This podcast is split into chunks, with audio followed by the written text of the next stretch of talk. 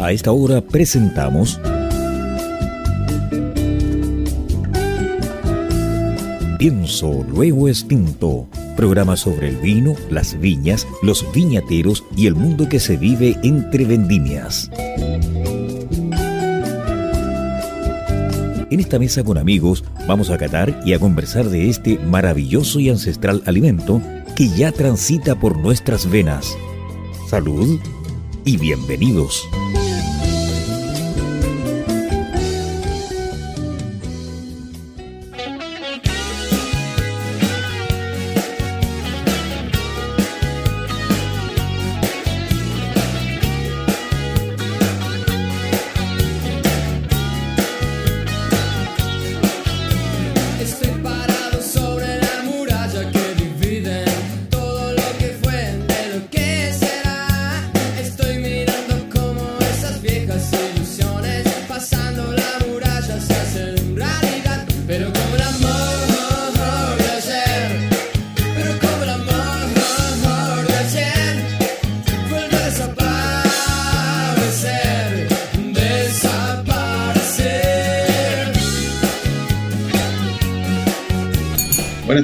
Tardes, xenofluyentes. Hoy comenzamos el programa escuchando el grupo musical más famoso de Mendoza. Sí, los Enanitos Verdes, porque ahí están los viñedos de nuestro invitado de esta jornada. Usted nos está yendo nuevamente a través del 103.5 al dial de la frecuencia modulada. Pienso lo distinto lo acompaña, lo sigue, inclusive lo persigue. Agradecer a nuestros avisadores, a Riddle, a Clickwine y mención especial a los sellos Repro. No se también nos puede encontrar en nuestras, eh, nuestras redes sociales, en Instagram y en nuestros podcasts en Spotify, Audials y para la gente que tiene los teléfonos iPhone en iTunes y obviamente también en Google Podcast. Estamos en todos lados y en nuestro canal de YouTube en formato 4K. Excelente calidad de sonido y excelente imagen. Saludo a mis coparlistas y saludo obviamente de regreso de ahí mención especial a un Peter. Don Max, gusto verlo en esta preciosa tarde de sábado. ¿Cómo avanza el mes? Por Dios, 22 de octubre. Se nos va el mes, se nos viene todo encima. Gusto verte. Sí, muy buenas tardes a nuestros xenófilos oyentes. Avanza el mes, pero nosotros seguimos viajando por el mundo. Seguimos viajando por el mundo. Ya hemos estado en, en tres países diferentes. Y ahora solamente cruzaremos la cordillera o como aprendimos en el colegio, viajaremos allende los Andes para conocer toda la trayectoria de un enólogo destacadísimo en Mendoza y que hoy día además hace que estemos presentes 3 a 1, tres viñamarinos contra un santiaguino que presentará Peter McCrosty. Yo nunca he sido villamarino. ¿eh? Buenas tardes, Peter. Oye, no, muy buenas tardes. Para mí un tremendo agrado presentar a mi amigo Gonzalo Pérez, un talentoso enólogo, eh, Allende, que en verdad trabajó bastante tiempo acá en Chile, pero ahora cruzó los Andes para trabajar para una viña chilena en la finca El Origen. Yo quiero, queridas amigas y amigos apasionados del vino, decirle que lo mejor que podemos hacer nosotros es unirnos con nuestros queridos amigos argentinos y apreciar sus tremendos vinos. Hoy día van a tener el placer de catar eh, cinco vinos extraordinarios, partiendo con Rosé, y después viendo cómo estos vinos en el Valle de Uco, yo le diría a mis queridas amigas y amigos apasionados que crucen el cruce más maravilloso y más lindo que hay quizá en el mundo, salir una mañana temprano y llegar a Mendoza a mediodía a comerse un bife chorizo y un buen Malbec. Sigue sin más decir, eh, yo creo que a Gonzalo lo conozco hace mucho tiempo aquí en la Viña Santa Carolina, hace vino excelente, mucho talento, eh, y creo que eso es eh, lo que deberíamos hacer nosotros Latinoamérica, compartir nuestros talentos, compartir nuestra pasión por los vinos y realmente disfrutarlo. Aquí vamos a probar unos vinos desde rosado hasta un alta gama. Así que, sin más decir, Gonzalo, muy bienvenido y ha sido un tremendo placer tenerte en nuestro programa. Gracias, Peter, por la introducción, Carlos, Max, por la invitación, por el programa. Eh, un programa muy entretenido. Felicitaciones además por, por, el, por el tercer aniversario. Eh, Súper exitoso. Han sido tres años, además, difíciles, confusos, raros, ¿no es cierto? Para todos nosotros. Claro. Eh, nos ha pegado fuerte todo lo que, todo lo que ha sucedido, pero ustedes han, han sobrevivido y han ido creciendo con sus auditores. Así que feliz de finalmente poder estar acá y compartirles un, un poquito de, de, lo que a mí me gusta hacer, de lo que me apasiona, que son, son los vinos. Qué bien, qué bien, muchas gracias. Así, mi estimado vino fluyente, hoy nos acompaña un destacado chileno que está haciendo su labor, su mención, su esfuerzo en una viña que se llama Viña, se llama Finca El Origen, que, que es de Argentina. Y como ya lo indicaba don, don Peter, nos mandó eh, vino a destajo. Vino a destajo, nos mandó cinco, Santa, cinco botellas Carolina. de vino. Eh, Pero maravilloso. Cinco, cinco botellas de vino. Hay una que están más intensas que otras, digo, en peso. Pues, tú tomas la botella y una está más pesada. Ahí vamos a entrar en detalle. Pero por favor, Gonzalo, antes de empezar a conversar respecto de vino, la gente es curiosa, la gente quiere saber, el chileno, el onófilo oyente quiere saber. Cuéntanos parte de tu vida, lo que se pueda contar, ¿ya? Y después entramos directamente, nos vamos a conversar este Malbec Rosé, que ya los, todos lo estamos disfrutando a muy grata temperatura. Bueno, eh, como les contaba antes, yo soy de Quillota, nací, nací en Viña, me crié en Quillota, estuve en el Colegio Marista de, de Quillota hasta los 18 años. Eh, siempre, siempre en mi familia hubo vino en la mesa. Eh, mi papá, mi abuelo, mi, mi, mis tíos eh, tomaban vino, eh, algunos más ricos que otros. y yo me metí a estudiar agronomía porque me gustaba, me gustaba el, atraía mucho el campo, todo lo que es la, la producción agrícola, no, no, necesariamente, no necesariamente las uvas ni el vino. Eh, al ser de Guillota tenía mucha, como mucha influencia de todo lo que era cultivo de hortalizas, lo, lo, los subtropicales, palto, limones, los chirimoyos, nísperos. Pero una vez que, empecé a desarrollarme en, la carrera, eh, fui entendiendo mucho más lo que era el, el, cultivo de la uva y la producción de vino. Y bueno, me enamoré, me enamoré de la uva, me enamoré del vino en la universidad y al final decidí dedicarme a eso, tomar la, la especialidad. Ahí trabajé con mi profesor guía, fue, fue Filipo Chukowski, me tocó con el Mundo Rodó, con Felipe Sorminiá, con el Flaco Hernández. En toda esa, to, toda esa época, eh, que fueron mi, como mis, mis profes en, en, en las primeras en las primeras etapas. Y nada, de ahí empecé a trabajar, yo me titulé el, 90 y, el 97 y ahí empecé a trabajar en mis, primeras en mis primeras cosechas. Recuerdo que mi primera cosecha fue en, en Santa Rita, me tocó trabajar ahí con, con la Cecilia Torres, eh, que fue mi, mi primera, mi primera jefa.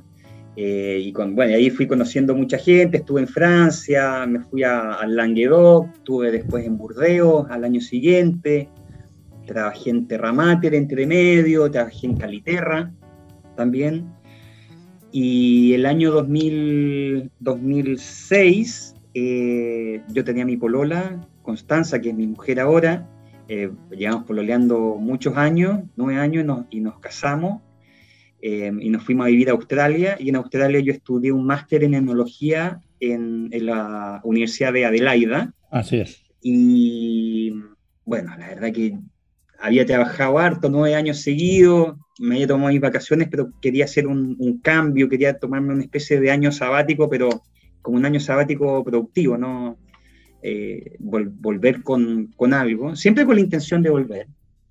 Y bueno, estuvimos dos años allá, estudié, me titulé, trabajé en, en Barossa, trabajé en McLaren Vale, en las Adelaide Hills, trabajé para la universidad, eh, muy motivado también por un, por un muy buen amigo que era eh, viticultor de, de, de Penfolds, de, de, Grange en su momento, eh, muy influenciado por él. Eh, y después volvimos a, en el fondo nos fuimos, pasé por España, trabajé en España en una denominación que se llama Campo de Borja, que está al sur de La Rioja, cerca de Zaragoza. Y volvimos a Chile y ahí me ofrecieron, a poco llegar, me ofrecieron este proyecto en Argentina, eh, Finque el Origen, del cual yo no tenía mucha idea de lo que se trataba. Y bueno, lo acepté, pues me, me gustó y partimos para allá en, en febrero del 2009. Así que eh, feliz, sigo allá, han sido 13 años y 14 cosechas hasta el momento. Em, y nada, pues volviendo un poquito atrás, tú me comentabas sobre, sobre los parientes o algo, algo más familiar, aparte de que, de que a mi familia le gustara el vino y estuviésemos en contacto. Yo tengo algunos como antepasados, que yo no los conocí, tatarabuelos, eran, eran, eran enólogos o fueron enólogos y llegaron de, de Francia hace muchos, muchos años. Eh, uno de ellos se llama Joseph Bertrand, que es por el lado de, de mi mamá, que llegó a trabajar a, a Viño Chacabía, o sea, te estoy hablando del 1840 y tanto. Eh, y después tengo una, una, una, como una bisabuela que también nació en la bodega de, en la bodega de Rasuris en Panquehue. Eh, yo a ellos nunca, yo, ellos, ellos nunca los conocí, pero en, en, tanto por el lado materno de mi casa, de mi papá, como el lado materno, eh, siempre estuvo esa como cultura del vino. Eh, a pesar de que no tengo absolutamente ningún pariente, ningún primo, ningún tío y ningún abuelo que, actualmente se dedique a la enología y a hacer vino, pero es algo que, que estuvo ahí en la familia media latente, y yo como de alguna manera lo, lo reviví. Qué bueno. Qué linda historia. Para profundizar tu currículum, Gonzalo, eh, aquí en Chile, que estamos tan lejos de, de eh, Adelaida, para mí es una de las mejores universidades del mundo respecto a investigación, respecto a lo que han aportado en manejo follaje y todo. Yo creo que está a la altura Adelaida de, de Davis en California y Montpellier en Francia, una universidad máxima eh, que hace mucha investigación y que han, traído tremendos avances en la viticultura del mundo. Así que yo diría con gran orgullo, Gonzalo, tener estos enólogos chilenos con esos pergaminos, esa educación, esa, esa experiencia, habla muy bien de, de, lo que podemos hacer acá en Chile y obviamente también en Argentina. La verdad, Adelaida además es una ciudad maravillosa, preciosa, así que me felicito por tu currículum, es una cosa maravillosa tu currículum. No, gracias. Sí, es verdad. La verdad que Australia, eh, si es cierto, o la eh, Adelaide University tiene, tiene una como una mirada bien, como que la industria del vino en Australia la desarrolla gente que viene como del lado de la química. Entonces tiene, una mirada muy, muy basada en la química por un lado y la viticultura por otro. Y desde el punto de vista de la viticultura, tuve la suerte de poder trabajar eh, no trabajar, sino que estudiar y tener cátedra directa de parte de Peter Dry, que es un, un, viticultor de, digamos, de, de, los famosos de Australia y, y, poder trabajar con ellos y aprender con ellos directamente, la verdad que fue, fue súper súper interesante. Em, una industria que hoy día está media, media golpeada en, en este momento por, bueno, por, por, por razones más, más comerciales que de otro tipo en Australia, pero, pero súper entretenida, con, un, con mucha historia, con ricas variedades, con estilos propios, con distintos climas. Así que em, lo, pasamos súper bien, además. de años que estuvimos Andan todos shots allá, ¿no? Sí, pues verdad. Buena temperatura y buen vino. Buena temperatura y buen vino. Oye, en eso mismo buen vino, mis estimados, tenemos el primero que sale a a pasear en la pasarela en esta tarde. Es un Malbec Rosé, mi estimado fluyente, para que usted lo pueda ver después esto en YouTube. Lo voy a ver aquí en cámara. Esta es la etiqueta, ya. Usted se va a dar cuenta que el vino no es 100% eh, blanco, tiene un toque rosado, un toque medio anaranjado. ¿Ya? Yo diría que este toque, para apreciarlo bien, es color de cebolla. color de cebolla. muchas, Gracias, muchas gracias, ¿Verdad? Eh, yo lo definiría de esa manera, eh, pero todo es subjetivo, don Carlito. Todos tenemos ojos distintos, ¿verdad? Pero yo diría que este es un piel de cebolla, claro, pero me augura mucho, mucho este vino. Es excelente. ¿Por qué no lo describe este vino, Gonzalo? Sí, mira, efectivamente el color, eh, yo lo escribo de la misma manera, el piel de cebolla, y nosotros de alguna manera tratamos de, cuando uno prueba los distintos estilos de rosado en el mundo, eh, eh, o, has probado distintos estilos también. nos gusta lo que se hace en, Provence y es un poquito el estilo de rosado más, de, más, de más calidad en contraposición con estos rosados más concentrados, eh, que a mí por lo menos hice lo, en mis primeros años haciendo rosado, era mucho más oscuro. Eh, este es un rosado que es 100% Malbec. Es, un, es un, todos nuestros vinos, los que vamos a presentar ahora, son vinos de los Chacalles. Estamos en Mendoza. Los Chacalles es una denominación de origen eh, dentro del, del, Valle de Uco, una denominación bastante reciente, antes era parte de, de Vista Flores. 100% Malbec, cosechado a mano. Eh, y dentro del Malbec acá hay una particularidad que durante, durante la charla se los voy a ir contando. Mm. Dentro del Malbec, este rosado está hecho con, con un par de clones que nosotros tenemos, lo llamamos más, más que Malbec, lo llamamos Cot, dentro de nuestra jerga más, ah. más Es que el Cot es el nombre antiguo del Malbec, que en el campo le decíamos Cot, mi suegro le decía Cot, y era Malbec.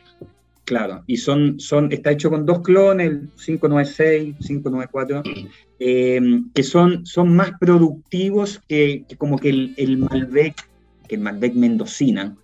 Este es un material que viene de Cajors en contraposición con otros Malbec que vamos a probar más adelante, que son selecciones que llegaron a Argentina desde Burdeos. ¿ya? Eh, cosecha a mano, prensado como un, como un chardonnay. Prensa, con vino blanco, ya rápido, en racimo prensa neumático, eh, racimo completo, justamente, eh, y la idea para, para, obtener este color es la el menor tiempo de prensado posible. Un ciclo durará, puede durar una hora veinte, máximo, 120 minutos, 100, 100, 120 minutos, es todo el contacto que tiene eh, el jugo con la piel. Si nosotros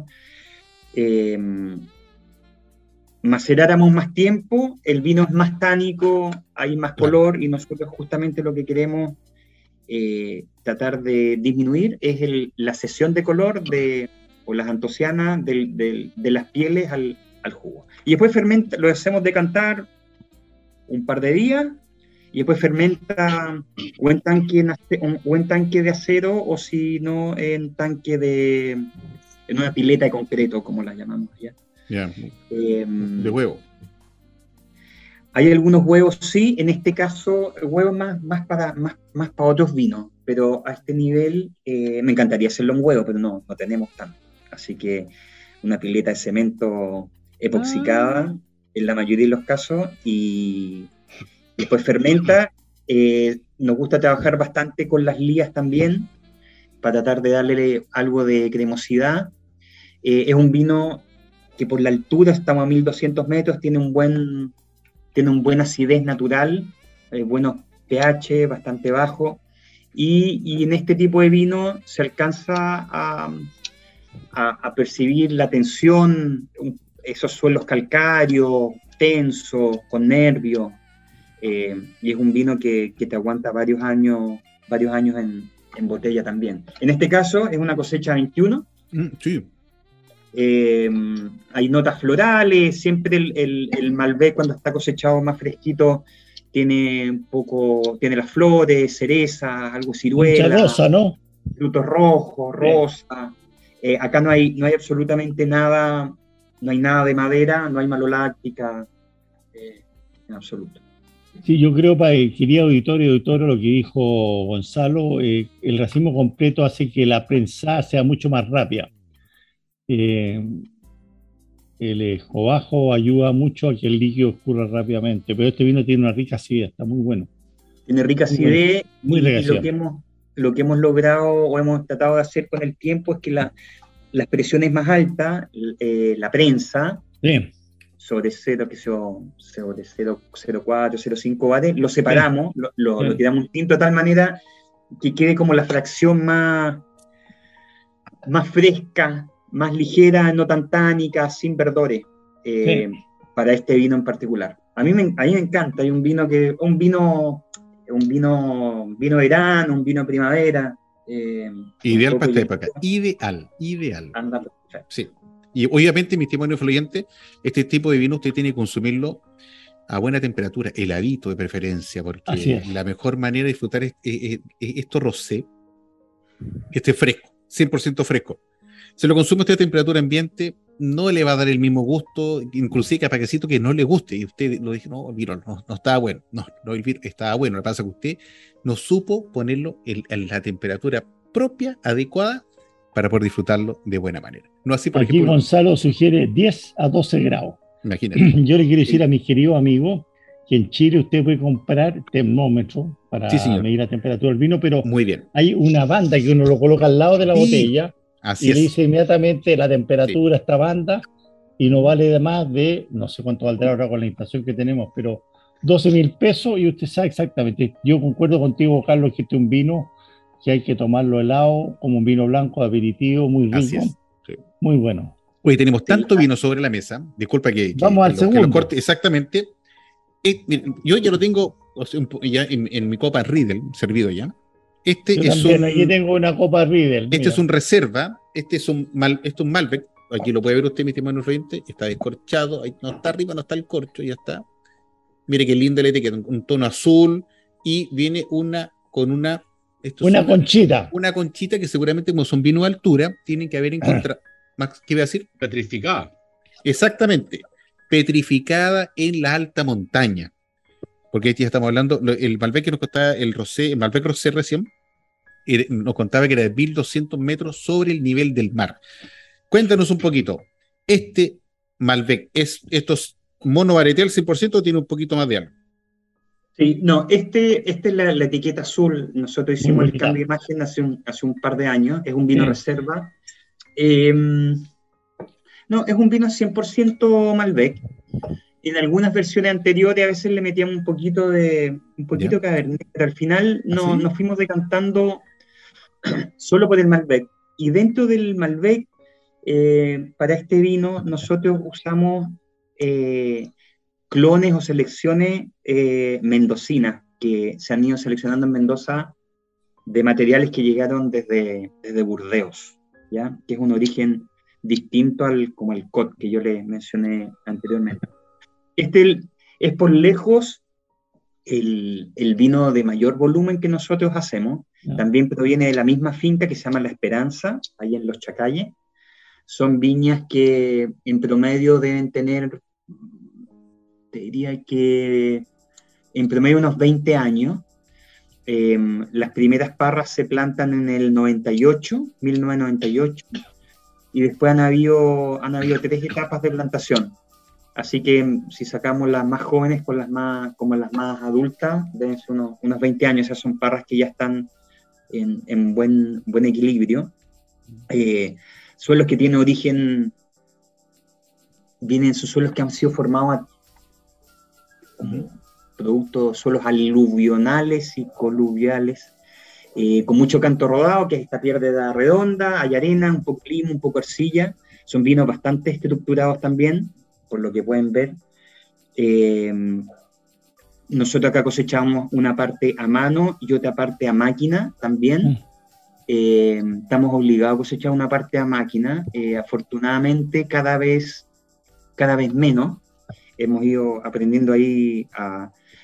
Y digo cada vez menos porque antiguamente cosechábamos eh, como todo más concentrado y ahora sabemos que para tener, para poder trabajar bien los vinos, eh, tenemos que partir el 10 de, 10 de marzo, más o menos, con la cosecha de estos componentes y podemos terminar el 10 de abril, o sea, más o menos un mes de cosecha.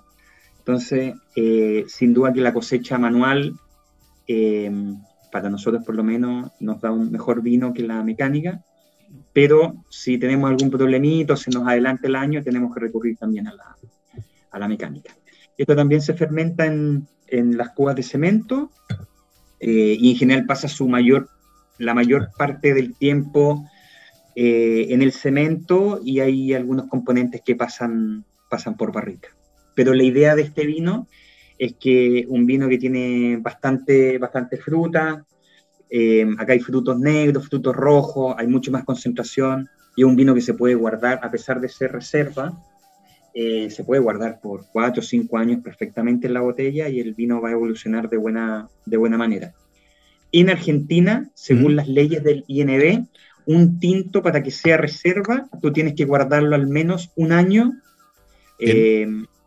en, no define en qué contenedor. Lo puedes guardar en, en barrica, en acero inoxidable, en botella, pero básicamente si tú lo cosechas en marzo del 22, no lo puedes liberar al mercado antes de marzo del 23. ¿ya? Esa es una... Un año sagrado. Sí, y en el caso del Gran Reserva son dos años.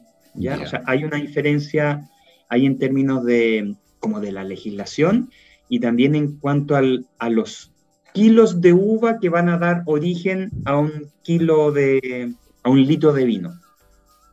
O sea, necesitas más, más kilos de uva en un gran reserva que en un reserva y que en un vino que, que no tiene estas denominaciones, en un varietal. claro, este vino tiene 10 toneladas por hectárea más o menos, pero tiene muy buenas puntuaciones. Sacre le dio 93 puntos y Parker 91. Yo te diría, de lo que yo percibo, Gonzalo, este es un vino de diario a un precio razonable para toda la gente que vive en Buenos Aires, la gente de los grandes consume un vino excelente, tiene buen final, tiene profundidad de color. A mí me agradó mucho, hasta tal punto que ya eh, el vino es finito, lo partí, lo partí yo parto, a diferencia de Max Milsweider y don Carlos Herrera, mi director ejecutivo, yo parto todo lo mando los vinos eh, con antelación. Para ver cómo funciona la botella, ¿verdad? Y un vino que tiene una profundidad de color maravillosa y tiene un final bastante agradable. Yo creo que este es un vino eh, reserva de muy de ser de muy buena relación precio-calidad en, la querida República Argentina. Sí, sí, este es un vino que se vende bien en Argentina, también se, también se puede encontrar en Chile y el, el, principal mercado de destino de, de, este vino, bueno, hay varios países, pero es Estados Unidos. En general, la mayoría de estos vinos se venden, se venden harto en, en, Estados Unidos, en, bueno, en Europa, en, en, China, en Corea, pero Estados Unidos es el mercado más grande. yo le encontré. Mira, dígame. Ah, por favor, dime, Yo aquí aprendiendo el, el Mastering Wine yo si bien no cato los vinos con anticipación, pero sí intento maridarlos. Entonces, eh, anoche maridé, perdón, hoy día al almuerzo, maridé este vino con eh, brotos negros, con piña y ají y carne mechada. Y debo, debo admitir que me, me, me sorprendió muchísimo porque, bueno, uno, yo antes iba todos los años, habitualmente en, octubre, a Mendoza por eh, COVID y otras razones políticas en Chile. No, no voy hace cuatro años, creo, o cinco. Así que reconozco que estaba completamente desconectado de el nuevo Malbec o de los últimos Malbec que se están haciendo en Mendoza, en Argentina, y yo tenía el recuerdo de ese Malbec un poco más rugoso, bastante más rudo, bastante más eh, de, la pampa argentina y realmente me sorprendió. O sea, yo creo que en una cata a ciegas hubiera pensado que estaba tomando un vino de, de, otro nivel superior. Está muy sedoso, está muy elegante, está muy fino. Y próxima vez no lo pienso maridar con, o sea, porotos negros con ají y piña. Te felicito, está delicioso. Don Max, yo digo a la gente mariaje, yo poner una cosa ahí en YouTube, el mariaje es tan personal, de los vinos que te gustan y la comida que te gusta. Si a ti no te gusta un Game Travel, por más que el sommelier te diga, oye, tengo un Game Travel de Alsacia, que es lo mejor del mundo, entre mejor, menos te gusta. Y dice, tengo un sufrir de alcachofa que te encanta, si no tuvo alcachofa, chao. Entonces, Max, si te gusta, eh, eso es tan personal, tan personal, que el maridaje lo eliminaron de los niveles más altos del wine set. Mira, imagínate. Porque yo puedo ¿Ah, decir, sí, claro, está eliminado. Está eliminado porque yo puedo decir, me gusta el Sauvignon Blanc con la carne. ¿Y quién me dice que estoy mal? No. es mi preferencia personal. Obvio. Absolutamente. Obvio, obvio. En la preferencia, en las preferencias está eh, la decisión y en la variedad está el gusto tan gusto es así que vamos a hacer nuestra primera pausa de visaje. Pero nos falta el Andes Blend, oyendo a través del 103.5 del día de la frecuencia modulada y también online www.ucbradio.cl. Vamos y volvemos. Si un vino tuviera que elegir una copa, esta sería Riedel ¿Sabías que el vino cambia dependiendo de la copa que lo contiene? Si te consideras un amante del vino, te invitamos a conocer la experiencia de usar las copas Riedel, desarrolladas específicamente para cada cepa. Tomar un vino en una copa Riedel es una vivencia diferente. Conócelas.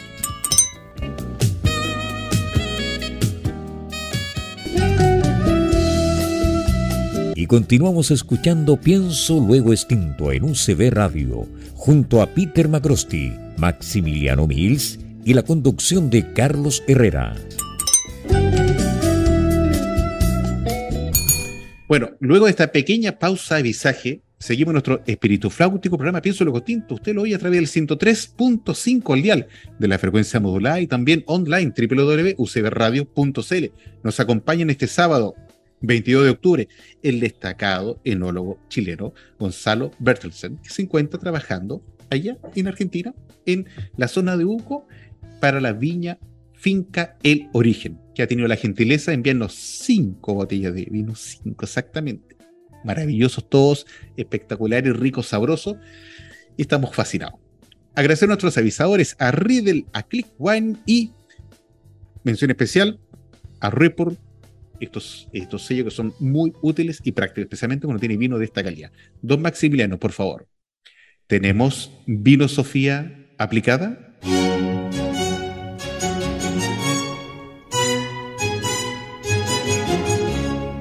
Curso de iniciación a la cata de vino. 1. Compre una botella de vino. 2. Tómensela. Fin del curso.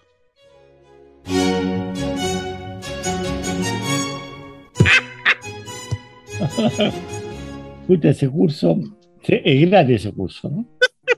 Ese curso usted lo puede conseguir en cualquier parte. Va a la botillería que le guste, al supermercado, y practica usted mismo y va a ser Master Sommelier, se lo garantizo. Oye, Gonzalo, por favor. Dentro del vino que tú nos has enviado, eh, corresponde ahora que eh, revisemos, y comentemos y veamos este antes blend. Oye, qué linda, las etiquetas son preciosas, estos son como una acuarela, así pinta, muy, muy bonito, muy bonito. Esto es un, como ya lo escuché, antes blend, o sea, es un, una mezcla, diferentes cepas. Obviamente, a ver, nos va a comentar que año 2019 y todo esto tiene, dice Mountain Character, o sea, Ven el, de, el de fondo de la botella, querida amiga y amigo. ¿What? Es empty. Ah. Está vacía. Ah, ya, está bien, está bien, está bien. Gonzalo. Bueno, el, un poco a raíz de, de, de, las mismas clasificaciones que tenemos eh, en Argentina con el INB, reservas y gran reserva, eh, el año 2014 queríamos tener como mucho más, mucho más libertad. Eh, por eso que decidimos hacer este vino que era un, un blend de, vino, de vinos tintos con completa libertad. Si ustedes ven en la etiqueta, eh, el Mountain Character, carácter de montaña, con vinos de altura, está presente el, el, el, Nautilus, que es este fósil marino, eh, tanto en, el, en, la etiqueta como en el cuadro. Sí. Y lo que hicimos acá, junto a un, un artista mendocino, eh, muy bueno que se llama Andrés Cassiani, que fue quien nos diseñó esta, esta, esta, etiqueta, que es básicamente un blend usando los cuatro colores primarios, como él los llama. Eh, hizo la formación de la, o interpretó la formación de la cordillera de los Andes, eh, usando estos cuatro colores, que serían las distintas variedades que nosotros usamos. En este caso, son, son tres variedades. Yeah. Eh, yo lo llamo el Andes Blend eh, donde hay dos variedades que dominan. Por un lado, la reina de Argentina, que es el Malbec, mm. y el, por el lado argentino, y el Cabernet, que para mí es el, el, rey de las variedades, que sería más predominante en el lado chileno. Obviamente que todo esto se cultiva allá, y con un tercer ingrediente que me encanta, que es el Petit Verdot.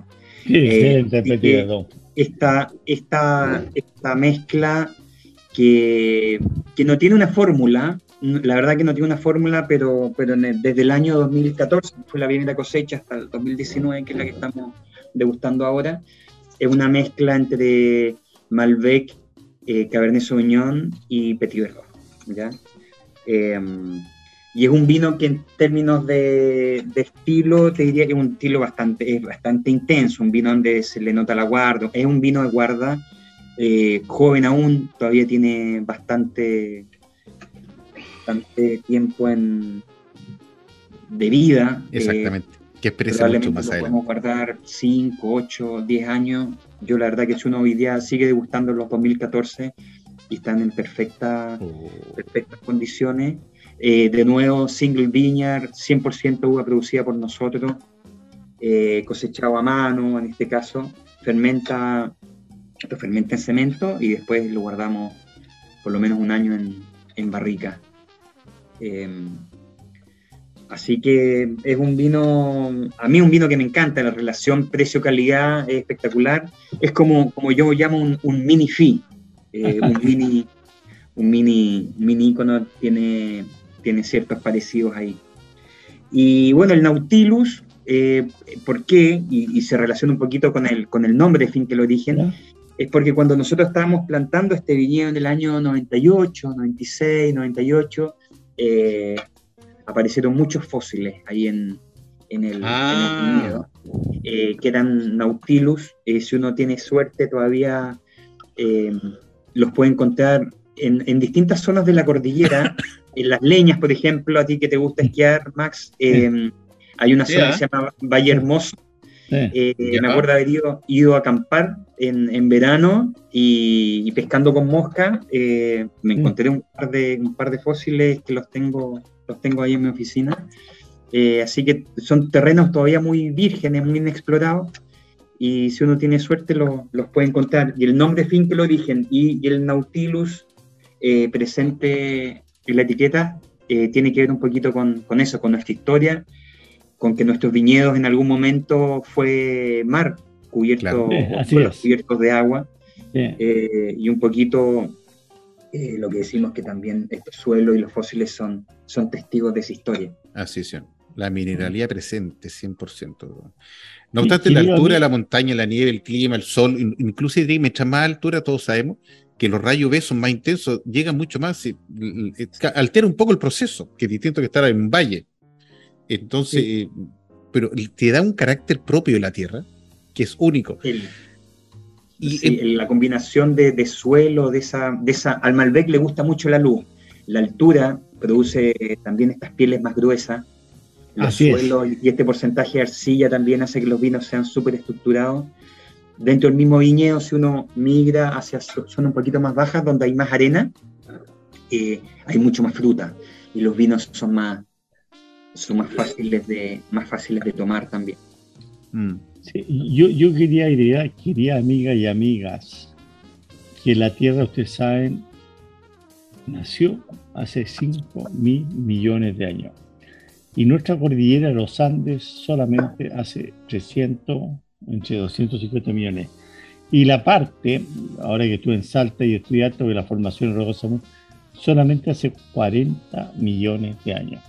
Entonces, estos fósiles que están enterrados, como bien dices tú, Gonzalo, eh, por eso cuando uno ve a Mendoza, uno sube a Portillo y sube por el Caracol y sube rápidamente por la Mendoza, cae lentamente y lo mismo pasa lentamente, en el paso de Jama a Argentina, porque son suelos que tú bien dices con la fosa marina, que tienen, son jóvenes, son 40 millones de años que tienen formación, entonces yo creo que tenemos una complementación maravillosa. Y yo creo que este vino que tú estás mostrando acá, este, este, este vino que probamos ahora recién, una intensidad de color maravillosa, pero súper bien lo que dice que tiene una estructura buena, ácido tanino, y en seis años quizás va a estar Excelente. Otra maravilla que nos ha enviado Gonzalo es este gran reserva. De hecho, ya, la, botella te indica que estamos hablando de algo diferente, tiene otro peso, tiene una dimensión. No obstante, se ve como físicamente más pequeñita que, por ejemplo, que, que eh, Andes. Pero, no sé, ya el approach es diferente. Oye, a ver qué pasa acá. Este vino se, este está presentando con respeto. Descorchémoslo, probémoslo.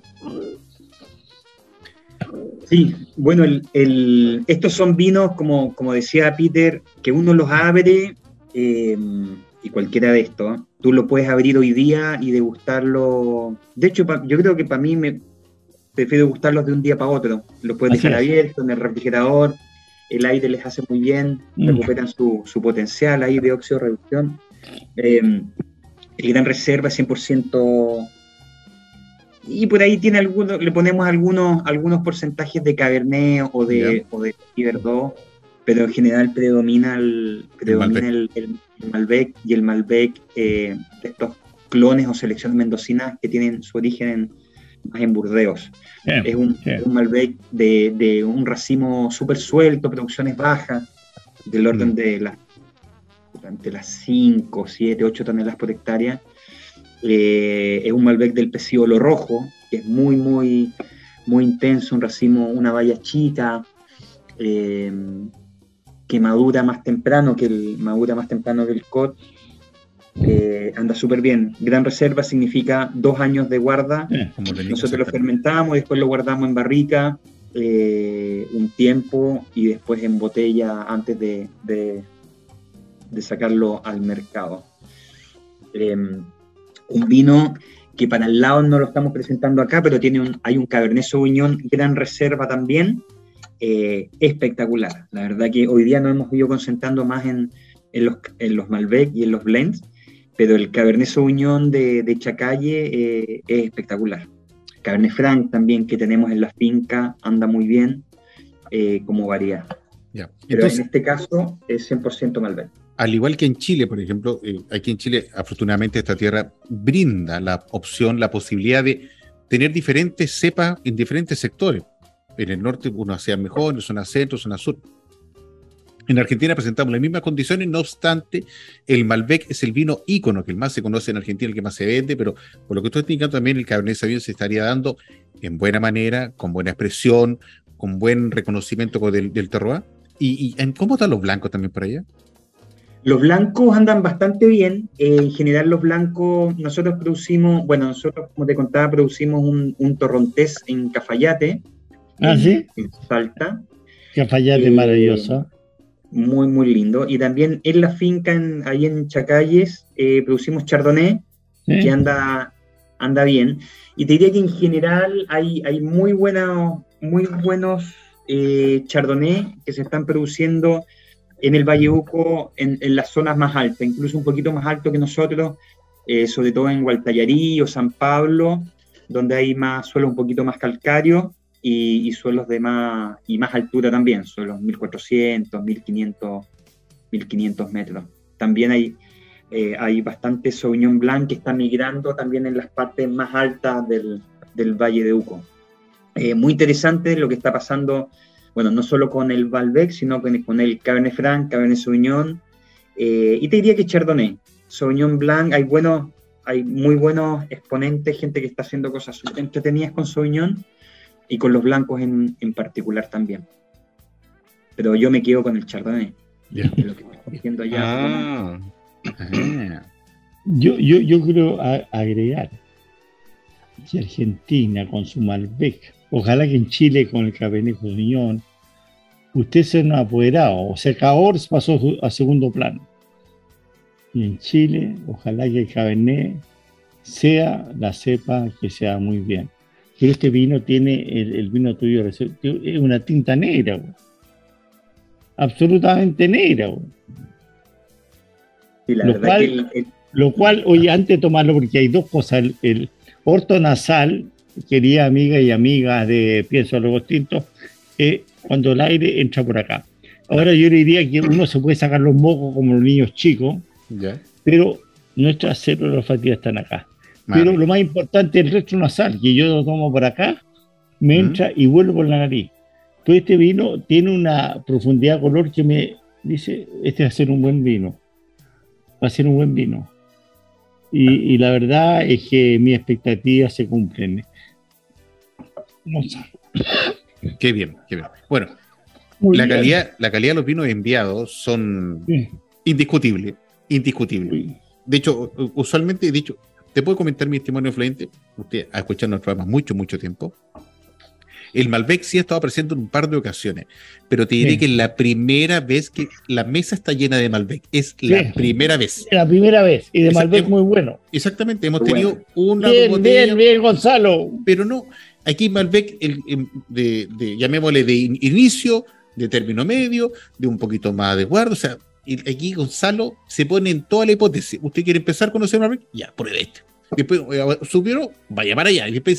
mire, el premio, el premio está por la puerta, puerta, como decía el, el, Happening la puerta C, allá está, ábrala y pruebe FI.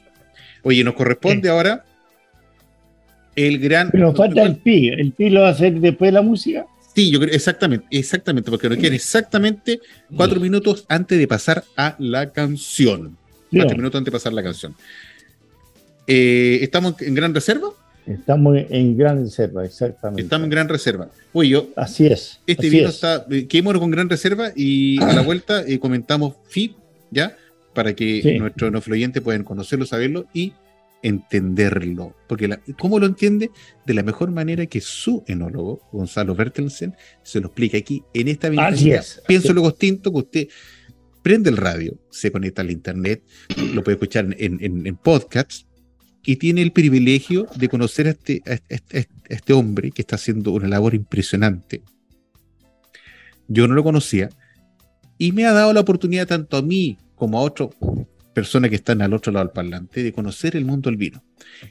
El programa sale entretenido, no me estoy echando flores, es, lo que la gente dice, ¿cierto, Maximiliano? Sí. Están locuaz este niño, por Dios, que me sorprende. Salud, Maximiliano.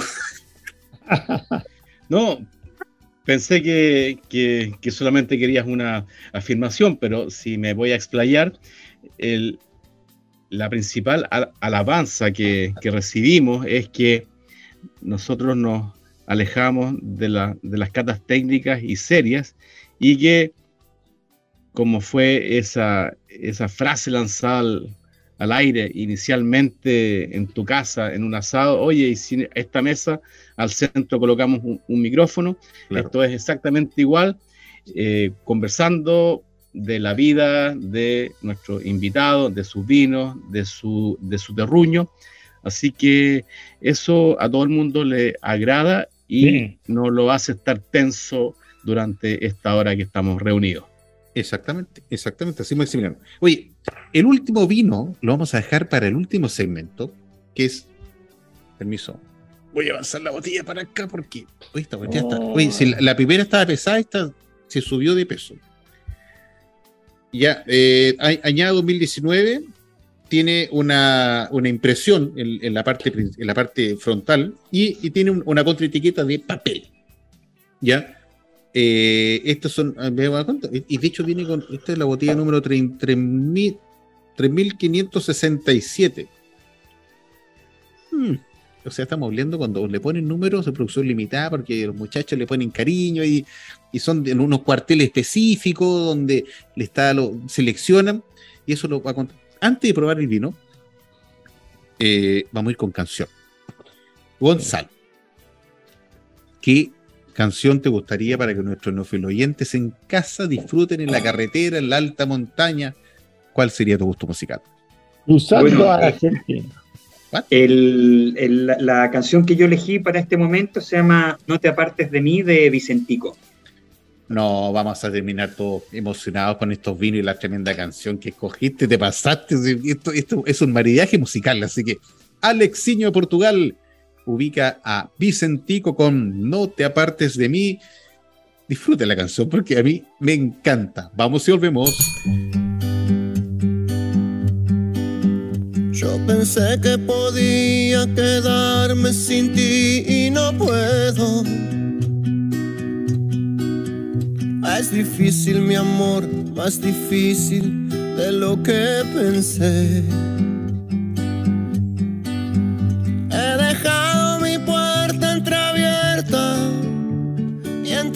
Tú sin avisar. No te apartes de mí, oh no. Yo pensé que con tanta experiencia conocías todo.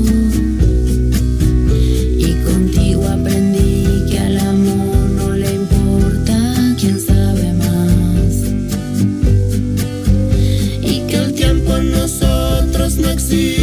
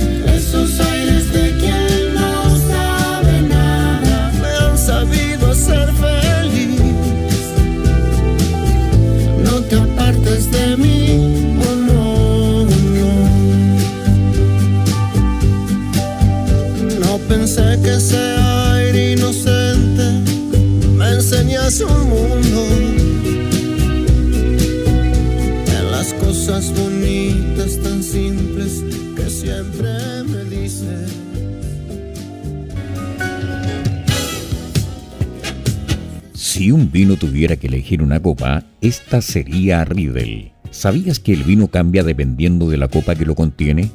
Si te consideras un amante del vino, te invitamos a conocer la experiencia de usar las copas Riedel, desarrolladas específicamente para cada cepa. Tomar un vino en una copa Riedel es una vivencia diferente. Conócelas.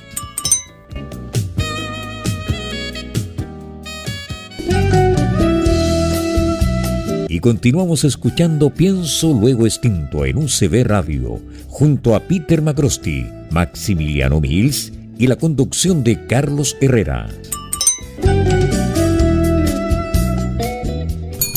Bueno, luego de esta tremenda canción de Vicentico, No te aparte de mí, seguimos, seguimos en nuestro espíritu flautico programa Pienso Luego Extinto a través del 103.5 al dial de la frecuencia modulada. Somos un programa de radio FM que desde Chile honramos al vino las tres Américas, desde Canadá hasta la Patagonia, donde hablamos sobre vinos, viñedos y vidas.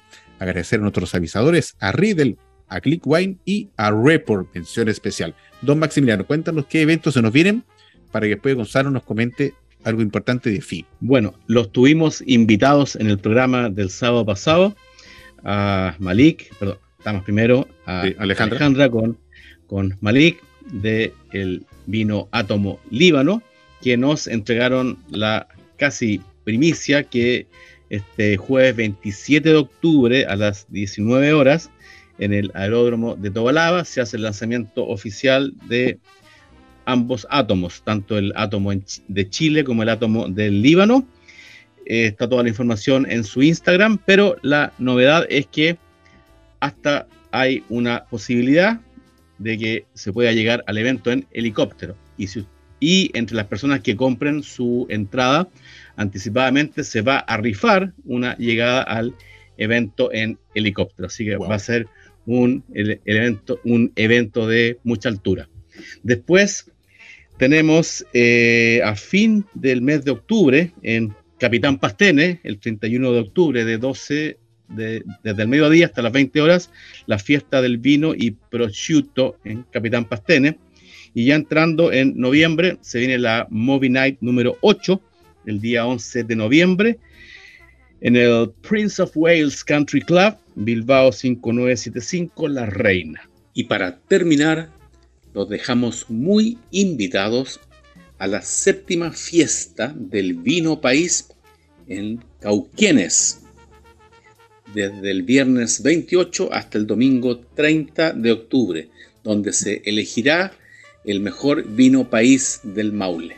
Buenísimo, buenísimo, buenísimo. Y hay algo muy importante que por favor indica lo que lo mencionaba eh, fuera de micrófono, un suceso relevante.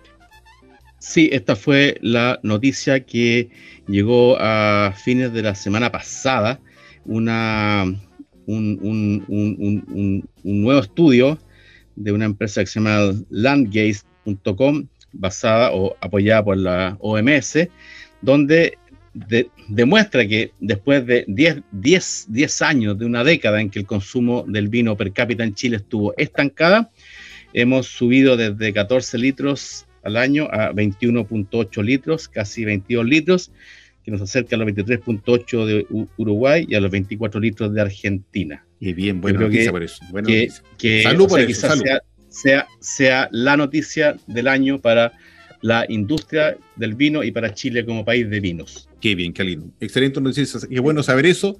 Tome vino porque vino bien y bien hace maravilla. Gonzalo, tenemos FI. FI es el vino ya como ícono de Finca El Origen, ¿verdad? Cuéntanos un poquito, ¿dónde viene? En, fuera de micrófono nos comentabas algo respecto de cómo viene este concepto, este nombre. Es un poquito dra- dramaturgo. Claro, Fi viene, bueno, es, te diría que es como el, el culmine de, toda la historia que les he ido comprando, he ido eh, contando. Phi es la proporción áurea, es ese- esa proporción 1,6, 1,8, eh, que en el fondo es la secuencia Fibonacci. El culpable de todo esto es eh, Dan Brown, que cuando estábamos nosotros eh, pensando qué conceptos usar para el vino, eh, justo me estaba leyendo el código da Vinci Ya. eh, Ah, y algunos por ahí eh, de esa época y, y apareció esta secuencia que es la secuencia en la cual el Nautilus que de alguna manera nos representa y está en todas nuestras etiquetas eh, sigue esta secuencia la proporción áurea y es la manera en que se forma en la naturaleza al igual que, que las galaxias y algunas flores etcétera Eh, nosotros lo interpretamos como balance y armonía en el fondo Phi nos da toda la libertad para poner las variedades en la proporción que queramos. Acá no hay, no hay ninguna receta.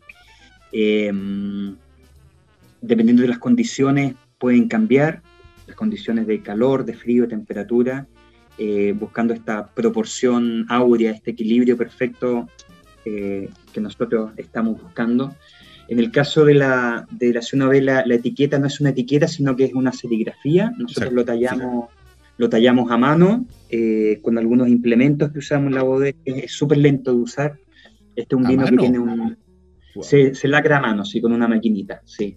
Se, se serigrafía a mano, También. Wow. se lacra a mano, eh, le ponemos este sello con el número de la botella. La verdad que es, es- es mucha manualidad. eh, como la, la contraetiqueta es, es lo único que tiene, que tiene, ti- efectivamente tiene papel, información más bien, más bien técnica, pero tratamos de darle un carácter lo más, lo más preciado posible. Para nosotros es, es nuestro mejor vino. Es un vino de guarda, es un vino que, si bien es cierto, es 2019. Eh, yo hace poquito tiempo estábamos haciendo una, una degustación vertical y comparamos este vino, que era la cosecha vigente, con el 2009, que teníamos también por ahí a mano. Y mm, increíble, pero el 2009 está espectacular.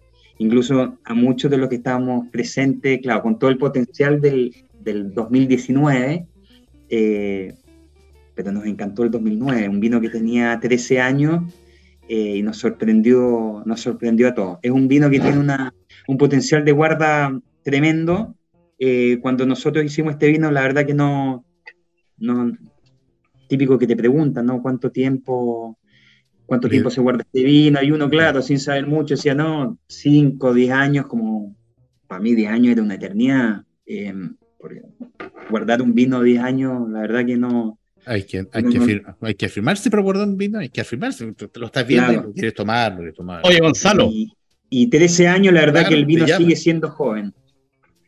Gonzalo, no, yo aquí tengo un, un- un reclamo, estoy en el fondo molesto porque fui Por- engañado. ¿Pero por Porque cuando, a- cuando abrí la caja, entonces veo que el, el FI dice High Altitude Vineyard, o sea, un viñedo de altitud extrema, altitud máxima, y giro hacia, hacia la contraetiqueta y como estaba sin anteojos, distinguí el 1618, dije, ah, a 1618 metros sobre el nivel del mar. Pero después con anteojos vi que en ninguna parte dice a qué altura está, así que fui engañado. ¿Qué altura está? ¿A qué altura está? No, no, no, estos son los- es el mismo viñedo, son 1200, Ya. 1200 metros. Lo que pasa es que nosotros, Ah, eh, un poco el concepto que, que queremos transmitir también, que son que nuestros vinos son, son vinos de altura, vienen de la cordillera, son vinos cordilleranos, eh, pero, pero todo el viñedo está en- a la misma altura o, o hay, hay ciertas variaciones dentro del viñedo, pero no, no son tan determinantes. La hora avanza, mi estimado influyente, y vamos a tener que hacer nuestra corte para radio. Escúchenos, por favor, en, en, podcast, porque la conversación está muy entretenida. Solamente para radio, le digo, llegamos hasta aquí y síganos oyendo en podcast. Así que radio hasta Cato, podcast continúa. Y este, este feed, como, bueno, remontándonos un poco más atrás, los primeros vinos, por ejemplo, el, el reserva era de un año el Gran Reserva era de dos años. ¿Este FI cuánto tiempo lleva? Mira, cuando nosotros empezamos a hacer FI, empezamos a hacer FI eh, del orden de los 2.500 litros, partimos el 2009, ¿Vale? 2.500 litros, diari- eh, 2.500 litros anuales. Algunos años hicimos 5.000, de ahí bajamos los 2.500 y fuimos dependiendo un poquito cómo, cómo fue el año. En sus comienzos, eh, y ojalá podamos volver a eso, porque les voy a contar, es una buena, es una buena, una buena noticia. Dime. Eh, nosotros embote- hacíamos este vino, lo embotellábamos y era un vino cuando tú lograbas comprar, por ejemplo, un, un FI 2009, 10, 11, era un vino que ya tenía 4 o 5 años en botella. Nosotros guardábamos el vino en botella por, por esos años antes de lanzarlo al, al de ¿Al venderlo. ¿Mm? Y, y se, nos, y se nos dio eso por, por mucho tiempo, eh, hasta que eh, por diferentes razones eh, empezamos a vender, a vender, y, y fue una locura hace, hace un par de años, que vendimos como cuatro cosechas en el mismo año. Y, y la verdad que nos, nos fue, nos fue súper bien. Así que hoy día el, el vino que están, está disponible es un 2019 ¿Mm? eh, que no tiene, no tiene los 4 o 5 años de guarda, pero seguimos con el mismo, un poco con la misma filosofía, es hacer un vino, un vino que claro, cuando está recién embotellado, eh, y en este caso un 2019 que tiene 3 años, es un, es un bebé, un vino que tú lo puedes guardar por mucho, por mucho tiempo. Eh, y por eso también numeramos las botellas el, en volumen, y te lo digo te lo digo con bastante, con mucha felicidad también.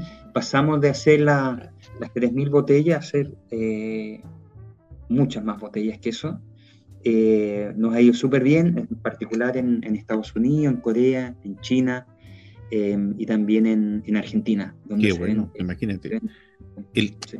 este producto que tú estás generando bajo tu supervisión está avanzándose en el mercado y la gente quiere saber después, ¿y quién es el enólogo responsable de tener estos brebajes sabrosos? Aquí está, enfrente suyo. Se llama Gonzalo Bertelsen, chileno. Chileno. Si es chileno, es bueno.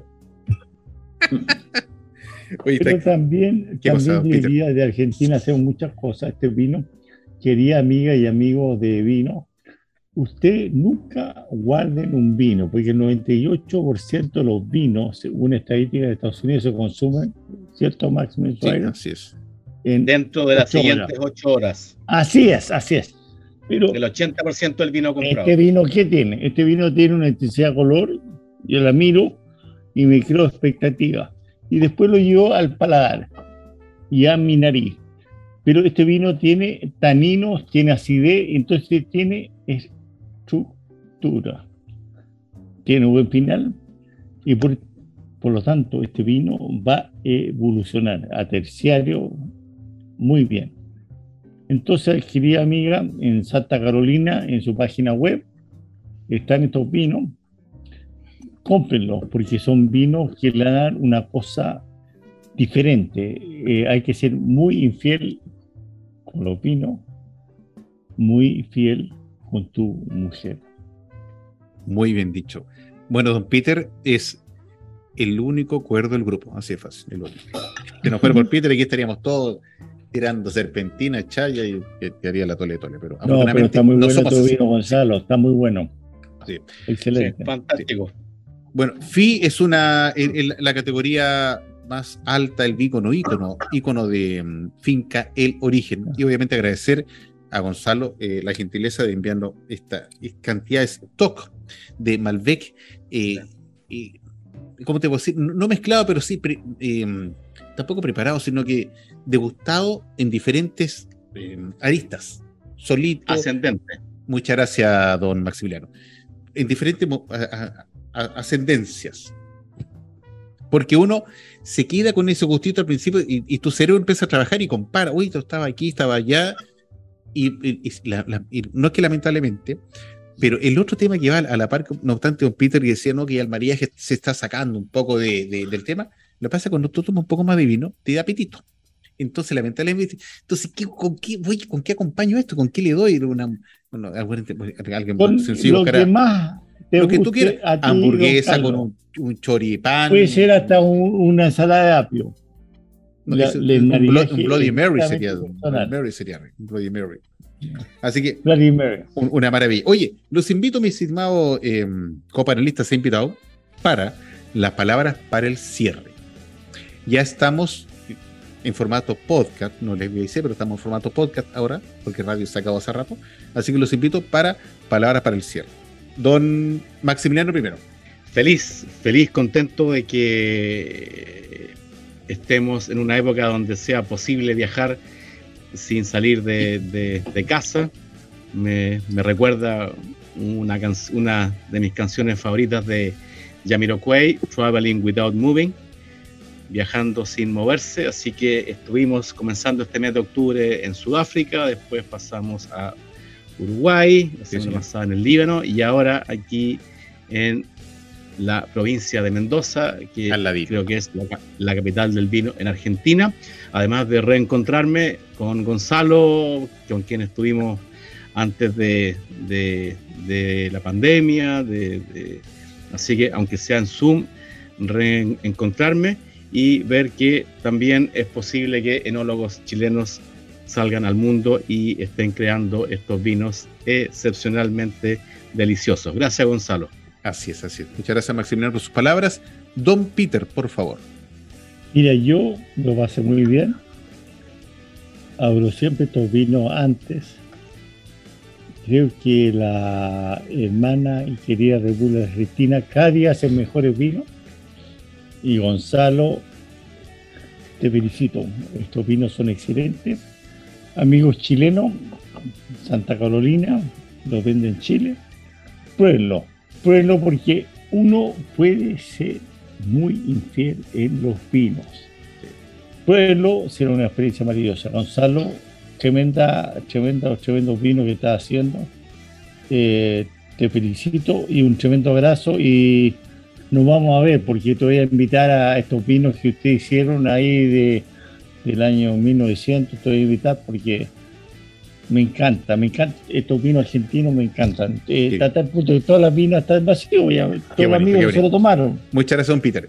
Gonzalo, antes de indicar las palabras para el cierre, por favor, dinos eh, eventualmente si hay algo de enotur- eh, enoturismo, si es que hay eventualmente, y dónde los pueden contactar, dónde los pueden ubicar, cómo se consiguen estos vinos, y de ahí nos comentas palabras para el cierre. así es. Bueno, eh, sí, no, nosotros lamentablemente de enoturismo no tenemos nada, sin embargo tenemos un, un mail que es info arroba fincaelorigen.com ¿Ya? Donde nos pueden contactar y, y podríamos organizar algo. Eh, a pesar de que no tenemos no tenemos eh, un equipo de, de turismo, ni tampoco restaurante, ni hospedería, pero tenemos una, una hermosa casa ahí en, en Los Chacalles, donde, que es la misma casita que usamos nosotros para, para ir a comernos los, los asados, con un, con un lindo parquecito al lado de los viñedos. Está listo. Así que por ahí si, si alguien quiere ir a visitarnos, con mucho gusto, con mucho cariño, podemos recibirlo. Llegamos los tres perdacollados. El que quiera sumarse, le avisamos, sea por interno, y ahí, llegamos en conjunto. Igual, la- lo único, el único menú que tenemos disponible es un asado. Así que Está bien, eso uh, está- Carne No. y vino, carne y vino, suficiente. Carne, vino. eh. Así que ahora Milanesa, sí, podemos, podemos estar algunas horitas conversando. ahora sí, Gonzalo, palabra para el cierre. Eh, bueno, Carlos, Max, Peter, eh, muchísimas gracias por, por, por invitarme. Eh, me siento muy, muy feliz. Hace tiempo queríamos, nos Sí. encontramos por ahí la fecha, hasta finalmente se nos, se nos dio el mes de octubre. Yo, yo feliz de poder compartir con ustedes mi pasión, lo que más, no, lo que más me gusta y, y poder mostrarles lo rico que son los vinos de los Chacalles, de, del Valle de Uco. Los Chacalles es una denominación de origen espectacular, eh, diversa. Eh, nosotros somos socios fundadores de, la asociación junto con, con, nuestros vecinos em, y estamos súper, súper orgullosos de lo que hacemos. Em, así que nuevamente, gracias por poder compartir con ustedes y con, con los auditores y auditoras este pequeño granito de arena como contribución a su programa. Qué lindo. Muchas gracias, estimado Gonzalo Bertelsen, un chileno que está en, Ar- en Argentina, trabajando en Argentina, pero el hombre, se lo digo en exclusiva, reside en Chile, pero ahora está en Argentina, porque el hombre trabaja por ahí. Así que agradecer tu gentileza, eh, el hecho que nos has enviado tanto vino, primera vez que tenemos tanto Malbec sobre la mesa, quedamos fascinados. Malbec, hoy día so- soñaremos Malbec, respiraremos El Malbec. programa del Malbec. Sí, señor. Así es, muchas gracias. Y a usted, mi estimado influyente, la próxima semana, con otro tremendo invitado, nos queda una cosa importantísima para la próxima semana, donde vamos a cerrar los chilenos patiperros que andan haciendo vino por el mundo. Ajá. Cuídense, cuídense mucho. Hasta la próxima semana, los quiero mucho. Un abrazo para todos. Alcemos nuestras chicos, copas no, y cuídense. nos estamos viendo. Muchas gracias, Bye, bye. Gonzalo. Muy bueno Gracias, tu vino. Hemos presentado Pienso, luego extinto. Programa sobre el vino, las viñas, los viñateros y el mundo que se vive entre vendimias. En esta mesa con amigos hemos catado y conversado de este maravilloso y ancestral alimento que ya transita por nuestras venas. Salud y nos escuchamos la próxima semana.